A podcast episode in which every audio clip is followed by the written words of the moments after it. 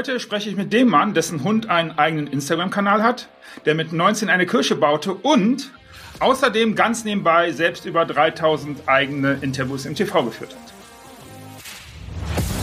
Bereit für die So geht Show? Die Show, die Wissen teilt? Für Menschen, die gestalten wollen, ihr Business und ihr Leben. Du bekommst exklusive Einblicke und wertvolles Wissen von den besten Experten der Branche. Lass dich inspirieren, motivieren und wenn du magst, auch challengen. Bringe dich und dein Thema in die Wirkung und damit auf Erfolgskurs. Mach dich bereit für diese neue Folge. Los geht's! Als Zuschauer und Zuhörer kommen uns Interviews häufig sehr leicht und locker vor, geradezu spielerisch leicht und wenn sie gut vorbereitet sind und wenn sie gut geführt sind und naja, wenn nicht, dann nicht. Wenn wie das alles geht und wie Interviews als ein mächtiges Werkzeug für das eigene Business genutzt werden können, darüber sprechen wir heute mit Moderator, Medientrainer und Gründer der Interviewhelden Markus Tirock. Herzlich willkommen, schön, dass du da bist. Markus, wie schön, dass ich hier heute sein kann und wie lustig, dass wir beide den gleichen Vornamen tragen. In, in, in der Tat, in der Tat, und uns verbindet ja auch noch ein bisschen was, nämlich, naja, das Gefühl und die, die Liebe zu Interviews. Und ich mag direkt gerne mit dem Thema Interviews und die Gestaltung von Interviews fragen. Du hast mich gecoacht, deswegen auch die erste Episode. Schön, dass du da bist. Ganz, ganz herzlichen Dank. Die wichtigsten Elemente eines Interviews, welche sind das? Das ist der Anfang und der Anfang und der Anfang.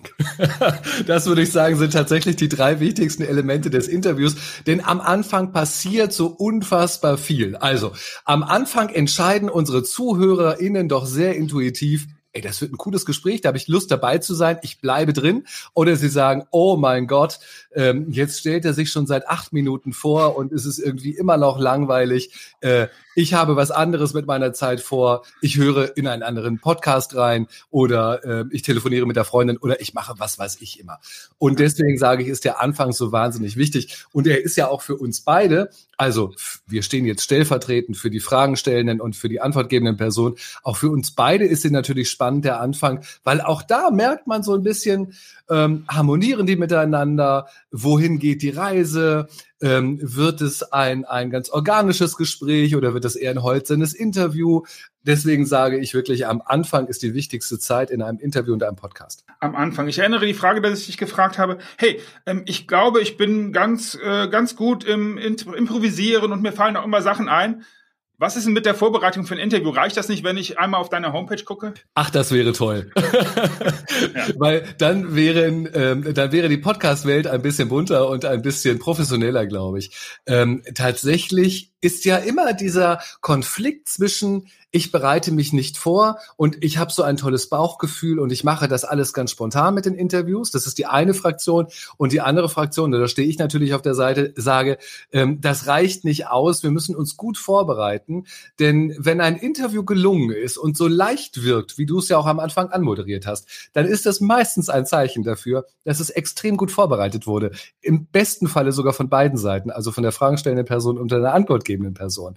Ähm, und die Interviews, die uns ein bisschen langatmig, ein bisschen oberflächlich, ähm, wo es nicht in die Tiefe geht, wo der Mehrwert vielleicht nicht so richtig ähm, zu spüren ist und die so einen Labercharakter bekommen, das sind meistens die Interviews, die nach einem Bauchgefühl geführt werden, ähm, weil es uns häufig in der spontanen Situation nicht gelingt, richtig ins Thema einzusteigen, ähm, weil wir es gar nicht können, weil wir es nicht recherchiert haben. Recherche. Mehr als 3000 Interviews und Vorbereitung.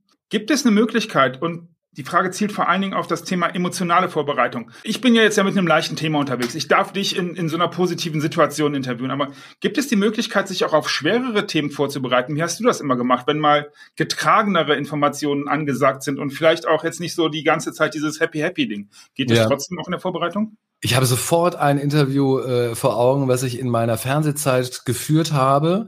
Ähm, und das war tatsächlich das Interview, vor der ich am meisten Angst gehabt habe. Das war eine Frau aus Hamburg, ähm, die Gründer, ich habe den Namen leider nicht mehr, die Gründerin des ähm, Kinderhospizes Sternenkinder, wo Kinder sozusagen die letzten verbleibende Zeit ihres Lebens irgendwie verbringen können, in hoffentlich einer sehr guten Situation. Ähm, und ich hatte vorher eine Reportage im Fernsehen beim NDR über sie gesehen und über dieses Kinderhospiz und habe 40 Minuten, glaube ich, durchgeweint, weil es mir so ans Herz gegangen ist, ähm, weil mich das so mitgenommen habe, hat. Und dann habe ich ein, zwei Wochen später dieses Interview gehabt mit ihr und hatte große Sorge, dass es mich im Interview genauso zerreißen würde. Hat es erstaunlicherweise nicht. Und da habe ich auch zum ersten Mal richtig verstanden, dass wenn wir in ein Interview gehen, wir in eine bestimmte Rollenhaltung reingehen. Und in dieser Rollenhaltung ähm, gar nicht so persönlich und privat sind, wie wir vielleicht sonst sind, sondern schon aus einer gewissen Profession heraus ja auch fragen. Das heißt, wir machen uns ja als Fragensteller und als Fragenstellerin machen wir uns ja Gedanken darüber, was soll bei unserer Zielgruppe ankommen? Was sollen die erfahren? Was für Informationen sollen die bekommen? Was für Emotionen sollen sie vielleicht mitbekommen? Was für Impulse sollen sie bekommen? Und damit sind wir so beschäftigt, ähm, dass wir auch durch kritische, durch traurige, durch anstrengende Interviews eigentlich gut durchkommen. Nun machst du es mir ja hier sehr, sehr leicht, indem du das Interview mit mir als Profi führst. Eine Frage, die ich habe, ist, der Opa erzählt von früher. Ich erinnere zum Beispiel an Johnny Weissmüller im, im Sportstudio. Ich weiß nicht, ob du das kennst. Der hat nämlich immer nur mit Ja, Nein, Ja oder gar nicht geantwortet. Ja. Gibt es eine Möglichkeit, wie man so zähe Situationen mit, mit, mit Interviewpartnern und Gästen, die man vielleicht jetzt, naja, wenn es schwierig wird, hast du da ja. eine Idee? Also das Ding ist ja, ähm, es gibt dieses Mythos, stelle immer offene Fragen. Also Unterschied zwischen offener und geschlossener Frage ist ganz einfach. Eine geschlossene Frage kann ich mit Ja oder Nein beantworten. Genau wie Johnny Weißmüller das offensichtlich gemacht hat.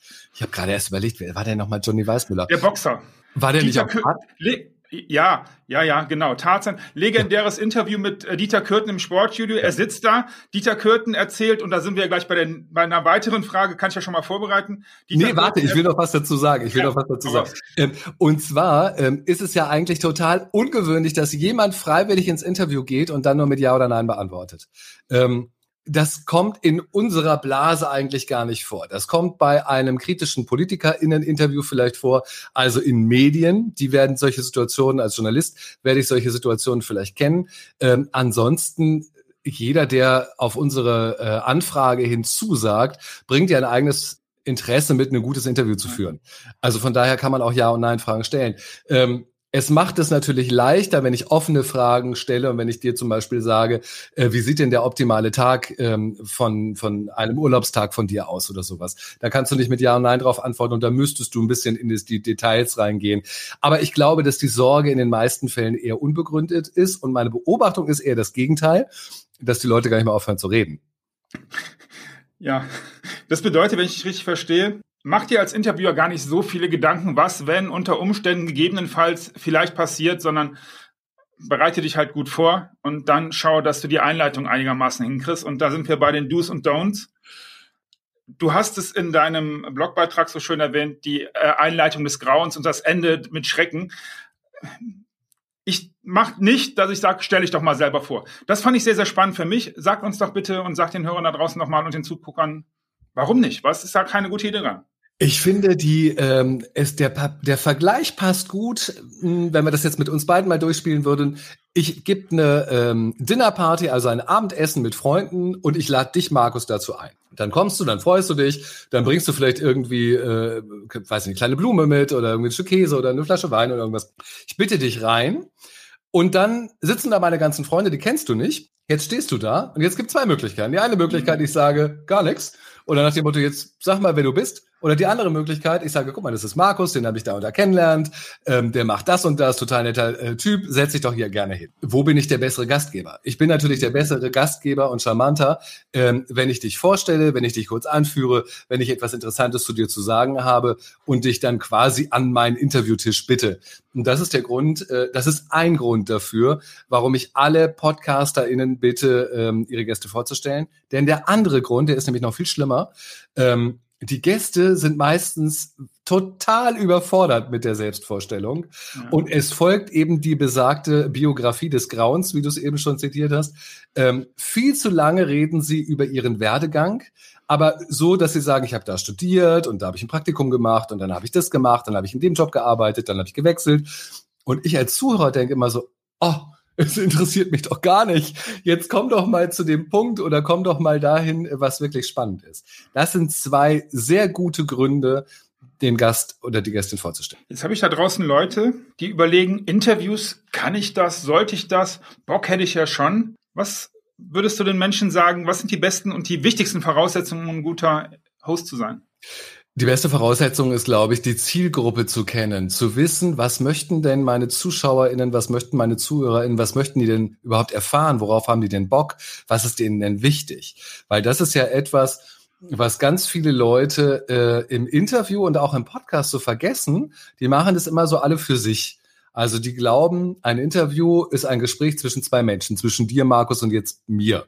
Und wir würden das eigentlich nur machen, weil wir uns unterhalten und alle anderen dürfen zugucken. Daran glaube ich nicht. Ich glaube daran, wir machen das, und du hast es mehrfach schon erwähnt, ähm, um etwas bei anderen zu erreichen. Also um Informationen zu teilen, um ähm, zu emotionalisieren, ähm, um Appelle zu geben und so weiter. Das ist der Grund, warum wir das in Wirklichkeit machen. Das heißt, es ist eigentlich eine Art Präsentationsform, was wir hier tun. Und wenn uns das bewusst ist, wenn wir wissen, wer ist unsere Zielgruppe, was haben die für Themen, wie möchte ich die unterstützen mit den Inhalten, dann entstehen ganz andere Interviews, weil dann achte ich bei meinen Fragen doch darauf, ist die Antwort relevant? Bringt die Antwort meines Gastes, die vermutliche Antwort, bringt die meine Zuhörer und Zuschauer irgendwie weiter? Und das ist, glaube ich, eine ganz wichtige Voraussetzung neben der Tatsache, dass ich so ein bisschen wissen muss, wie, wie recherchiere ich eigentlich einen Gast? Wie baue ich ein Interview? Also ich bereite ja wirklich die Fragen dezidiert vorher vor. Ich schreibe die richtig auf, ich schreibe die richtig aus. Und das mache ich, der schon über 3000 Interviews in 30 Jahren geführt hat, ähm, mache ich immer noch. Also von daher ist das sozusagen auch ein wichtiger, wichtiger Punkt. Du hast gerade in eine Richtung ähm, argumentiert, die ich sehr spannend finde. Redeanteil Mache ich das richtig, wenn ich jetzt 50 Prozent äh, meines Interviews mit dir rede und darüber einleite, wie ich mit den Fragen für dich agiere? Oder hast du so eine Faustformel, der, Inter der Host sollte vielleicht maximal 15 Prozent reden? Ja, das ist spannend. Ähm, ich habe nämlich heute Morgen ein Interview gehört ähm, von einer Kundin, mit der ich mich morgens zum Coaching treffe ähm, auch eine Kollegin von mir, eine Journalistin, die hat ganz, ganz kurze, reduzierte Fragen gestellt. Da bin ich eigentlich ein Fan von, von mhm. weil ich mag reduzierte Fragen, weil sie so auf den Punkt sind, weil sie meistens auch zeigen, dass sich jemand Gedanken gemacht hat und nicht so rumlabert. Ja, wenn man irgendwie ähm, nicht so genau weiß, was man fragen möchte, dann fangen die Leute an rumzulabern. Dann drehen die nochmal drei Prioetten und dann am Ende kommt auch keine Frage, sondern einfach nur ein Punkt und dann warten sie, was der Gast sagt. Ähm, davon bin ich kein Fan. Aber bei dieser Klientin habe ich auch gedacht, das ist mir ein bisschen zu wenig mhm. von ihr selbst. Weil einen Podcast machen wir ja auch häufig, um uns selber in unserer Expertise und unserer Erfahrung ähm, und in unserem Angebot darzustellen. Also braucht es eben auch so einen eigenen darstellerischen Anteil. Ähm, wie viel Prozent kann ich gar nicht genau sagen. Das muss man, glaube ich, selber ein bisschen austarieren. Aber ich finde, beide Aspekte sind wichtig. Auf der einen Seite so eine inhaltliche Zurückhaltung zu haben und auch mal eine Frage auf den Punkt zu stellen und auf der anderen Seite aber auch mal eigene Gedanken ähm, auszuformulieren und mit den ZuhörerInnen zu teilen und dann wieder mit dem Gast weiter zu sprechen. Ich finde, beides ist okay. Jetzt hast du von Zielgruppe gesprochen. Ich möchte mal kurz die Seiten wechseln, nämlich wenn ich als Interview, also als Gast in einem Interview bin, auch das hat ja mit Interview zu tun. Ja. Und dann habe ich ja genau, wie du eben gesagt hast, ein Interesse daran, auch mich ein Stück weit darzustellen. Hm. Wie kann ich selber dazu beitragen, es zum einen dem Host, wenn er nicht so erfahren ist oder wie auch immer leichter zu machen? Gibt es eine Möglichkeit, was ich tun kann? Ja, ähm, das Problem, ich, ich wechsle noch einmal ganz kurz die Perspektive. Ja. Ich gucke noch mal auf den Fragensteller oder auf die fragestellende Person. Das Problem ist ja häufig die Vorbereitung.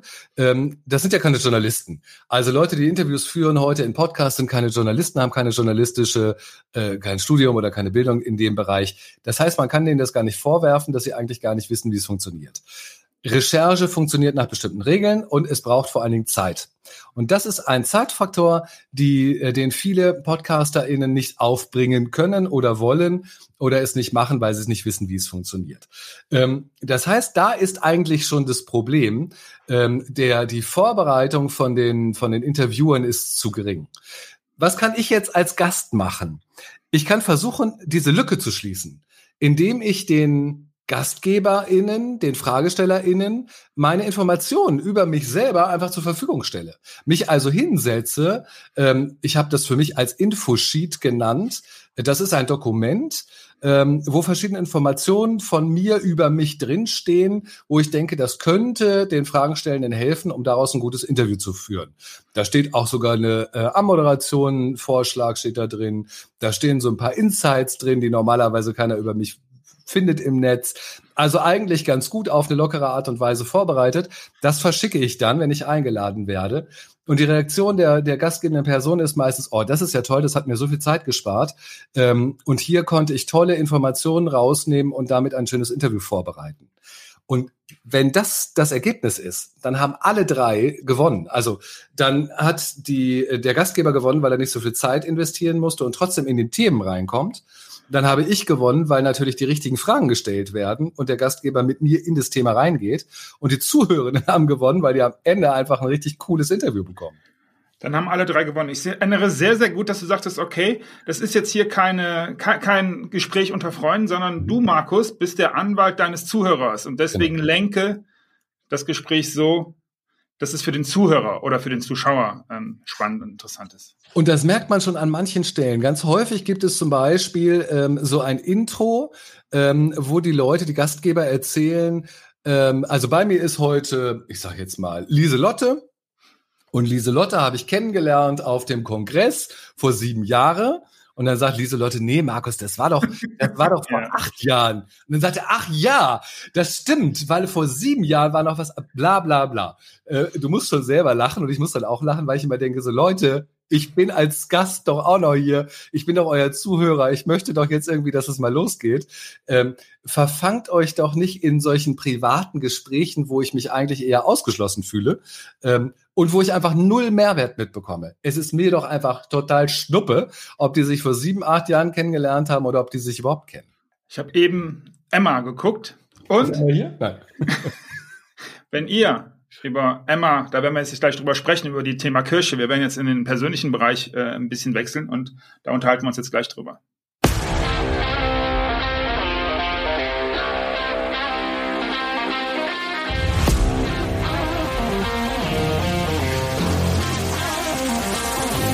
Du hast mir dieses PDF geschickt. Wir sind im persönlichen Bereich. Warum nicht mehr Fernsehen? Das hast du nämlich in diesem PDF gesagt und ich fand es so spannend. Ich bitte dich, das auch mit, mit den Zuhörenden und zu Guckenden zu teilen? Ich habe ja, ähm, das weißt du, Markus, ganz lange Fernsehen gemacht. Ich habe für die ARD gearbeitet, äh, das war im Vorabendprogramm, dann habe ich einen Fernsehsender in Hamburg aufgebaut, da habe ich, keine Ahnung, 12, 13 Jahre gearbeitet, habe mal ein bisschen RTL-Luft reingeschnuppert äh, und bin dann irgendwann aber aus dieser Fernsehgeschichte rausgegangen. Ähm, dieser Übergang, der war nicht so ganz einfach für mich, ehrlicherweise, weil mir das schon sehr viel Spaß gemacht hat, in Studios zu stehen und äh, vor Kameras moderieren zu dürfen, äh, tolle Menschen dort kennenzulernen, mit tollen Crews und Teams zu arbeiten, das war schon toll. Ich habe aber gleichzeitig auch gemerkt, ähm, dass das ja eine sehr formatierte Arbeit ist, dass es sehr enge Regularien und Vorgaben gibt, ähm, wie bestimmte Dinge ablaufen müssen, wie Prozesse sind, wie das überhaupt alles funktioniert. Ähm, und ich habe auch gemerkt, dass Fernsehschaffende, Medienschaffende echt nicht mutig sind. Da gibt es kaum neue Ideen, die trauen sich nicht, neue Formate auszuprobieren. Es wird immer nur auf die gleichen Gesichter gesetzt. Du bekommst eigentlich keine Chance, wenn du nicht irgendwie unter den Top, keine Ahnung, 5, 6, 7 bist oder so. Und das alles hat doch, ähm, hat mich doch auch frustriert. Und so mit der Zeit, auch mit dem Älterwerden, das gehört bestimmt auch dazu, muss ich sagen, fand ich das dann eigentlich ganz cool, dass ich mich von dieser Fernsehlandschaft auch verabschiedet habe und jetzt einfach das machen kann, was ich machen möchte. Also ich habe ja quasi meinen eigenen Fernsehsender durch die technischen Möglichkeiten heute, ob das jetzt Podcast ist, ob das ein Videocast ist, ähm, ob das, äh, weiß ich nicht, Facebook Live ist oder was auch immer. Ich habe ja die Möglichkeit, trotzdem vor die Kamera zu treten und das zu machen, was ich gerne mache, Interviews führen, Moderationen machen und so weiter. Von daher bin ich total happy. Und die Vorstellung, wieder in so einen äh, Fernsehzirkus einsteigen zu müssen, äh, die ist gruselig. Das würde ich nur dann machen, wenn es so ein tolles Format wäre, ähm, wo ich sagen würde, okay, wir können das mal ausprobieren. Ich bleib aber echt mein eigener Herr und lass mir von den anderen einfach nicht so viel sagen. Stichwort Top 5 bis 7. Ich mache das mit den Büchern, deswegen liebe ich Bücher. Und wenn du mich fragen würdest, hey, gib mal die Top 3 deiner Bücher, ist ähnlich wie in den 80ern mit Musik. Dennoch möchte ich versuchen, und ich mag dir die Frage stellen, 3000, mehr als 3000 Interviews. Vielleicht fallen dir drei, vier, fünf ein, wo du sagst, die sind mir doch wirklich in Erinnerung geblieben. Wegen dem Mensch, wegen dem Inhalt, Magst du zwei, drei teilen, weil ich würde mir nicht verzeihen, die Frage nicht gestellt zu haben. Ja, also äh, teilen wir mal ein Horror-Interview. Äh, das war ein Interview mit Desiree Nick, also mit der Comedian Desiree Nick, die damals aber noch sehr unbekannt war und auch ihre ähm, Positionierung war noch nicht so ganz klar. Also ist sie wirklich eine eine Comedian und wie äh, wie kratzbürstig ist sie auch unterwegs? Das wusste ich damals nicht und bin vorbereitet, aber offensichtlich nicht gut genug vorbereitet in dieses Interview gegangen. Und ich glaube, ich hatte noch nicht mal den ersten Satz gesprochen. Da knallte sie mir schon verbal irgendwas um die Ohren. Und ich war total entsetzt. Ich dachte, was ist das denn? Was, was eskaliert denn jetzt äh, diese Person vor mir? Später haben mir die Kolleginnen aus der Regie gesagt, man hätte Wetten abgeschlossen, ob ich sie aus der Sendung schmeiße oder ob ich selber gehe. Es war also ganz, es war wirklich gruselig. Das fällt mir ein. Ähm, dann fällt mir, das ist eine ganz andere äh, Geschichte, mir fallen mir zwei, drei Interviews mit Roger Willemsen ein. Es gibt eigentlich kaum Vorbilder in meinem Leben. Roger Willemsen war ein Vorbild oder ist es bis heute ein großartiger Journalist, Autor, Fernsehmacher, der ja viel zu früh gestorben ist, ähm, der so also der so blitzgescheit war und, und auch so eloquent und ich schätze ihn wirklich sehr. Und ich hatte das Vergnügen, mehrere Interviews mit ihm zu führen. Ähm, das war etwas Wunderbares. Das habe ich sehr, äh, sehr genossen. Und vielleicht noch einen dritten, wo ich auch etwas verstanden habe. Ephraim Kishon, ähm, einer, der ganz viele Bücher geschrieben hat und die Bücher von ihm wurden, glaube ich, in 25 Länder oder sowas übersetzt. Ähm, ein Holocaust-Überlebender, auch ein, ein ähm, Kabarettist könnte man vielleicht sogar sagen, ähm, ein älterer Herr, der mit einem, seinem neuen Buch bei mir in die Sendung kam ich stellte wieder die erste Frage und als erste Antwort sagte er, junger Mann, ich sehe schon, Sie haben mein Buch nicht gelesen. Und ich hatte tatsächlich sein Buch nicht gelesen, habe da so ein bisschen rumgeblättert. Ich kam aus der Nummer nicht so richtig raus und auch er versucht, er stichelte dann so ein bisschen und so weiter. Ähm, und daran habe ich, also genau, dann äh, war die Sendung vorbei und er kam ein halbes Jahr später kam er noch mal wieder und versuchte das wieder. Gleiches Spiel. Junger Mann, Sie haben das Buch nicht gelesen. Und dann sagte ich, doch, doch, ich habe das Buch gelesen ähm, und habe dann darauf reagiert. Sendung zu Ende. Wir gehen raus. Er klopft mir auf die Schulter und sagt so großväterlich, ach, diesmal haben Sie das ja schon viel besser gemacht. Und da habe ich gedacht, was für ein Fuchs. Ähm, er hat mich provoziert um der Unterhaltung willen. Also er wollte einfach eine unterhaltsame Situation schaffen. Und da habe ich sozusagen verstanden, dass so ein Interview auch immer so ein Kunstraum ist. Es ist eben kein privates Gespräch, sondern es ist eine Verabredung unter Profis. Und ähm, da probiert auch einer mal ein bisschen zu, zu provozieren, um es einfach spannender zu machen. Fand ich total genial. Verabredung unter Profis, sehr geil. Ähm, ich erinnere, als wir miteinander gearbeitet haben, als du mir ein paar Sachen gezeigt und eine deiner persönlich herausragenden Eigenschaften, das, das, das ist der Schleimmoment jetzt hier, dass du, dass du in der Lage bist, klar zu kommunizieren, ohne zu verletzen. Und mhm. zwei Dinge, die ich unbedingt noch mit jedem, der jetzt im Interview drüber nachdenkt. Erstens, ich schaff's immer noch nicht, die ganze Zeit zu sagen, hm, hm, hm, toll, oh, das ist aber spannend, oh, so interessant, das habe ich ja noch nie gehört. Das ist unprofessionell, du hast gerade gesagt, professionell, das Gespräch unter, unter, das ist, und auch hier die äh, Kombinationsfragen des Todes, aber ähm, da kannst du gleich auch noch ein bisschen was zu sagen. Thema eins. Thema zwei ist die Verabschiedung. Mhm. Bitte sag den Hörern da draußen, den Zusehern nochmal, was du mir gesagt hast, weil das für jeden so unglaublich wichtig ist. Das ist nämlich, und jetzt ist hier mein Redeanteil groß, den nehme ich mir kurz, weil es meine Show ist. Ich hoffe, das passt. Das sollst du auch, Markus. Das sollst ne? du. Das hast du nämlich auch gesagt, genau. Für euch da draußen, Ihr habt jederzeit die Hoheit über euer Interview, das hast du mir gesagt. Und ihr habt jederzeit die Möglichkeit, professionell zu agieren. Und ich habe gemerkt, professionell bedeutet, du hast eine gute Verabschiedung. Bitte hilf mir da und hilf den Leuten da draußen, hilf, sag da ein bisschen was zu. Und warum ist es nicht professionell immer, hm, hm, hm, ja, ja, ja, äh, äh, äh, äh, zu sagen? Das Lustige ist, ähm, also ich fange mal erstmal bei dem Punkt an, den du, den du fast versteckt hast dabei. Ähm, du hast die Hoheit über dein Interview. Das finde ich wunderbar. Ähm, du bist sozusagen der Chef im Ring, du bist der Gastgeber. Du zeigst mir, ähm, wo wir lang gehen und du verabschiedest mich auch. Das ist ganz wichtig, weil es gibt viele Interviewer, die überlassen das Feld irgendwann den Gästen. Die stellen dann so eine generische Frage wie, ähm, was ist dir oder, oder beschreib doch mal bla bla bla und dann äh, ziehen die sich sieben Minuten zurück und der Gast labert wieder. Also sehr gut. Und wie übernehmen wir die Hoheit? Indem wir Fragen vorbereiten und die Fragen eben auch stellen. Sehr gut ähm, diese ständige, ähm, dieses aktive Zuhören, dieses mm, mm, ja, oh, oh, spannend, ah, das ist interessant. Ähm, das fällt den Leuten häufig gar nicht auf. Und wenn wir dann so Interviews analysieren, weise ich dann darauf hin und dann äh, fassen sich die Leute an den Kopf und sagen, um Himmels Willen, wie oft mache ich das denn? Das ist mir gar nicht bewusst. Also erstmal ist es eine, sehr häufig eine unbewusste Geschichte.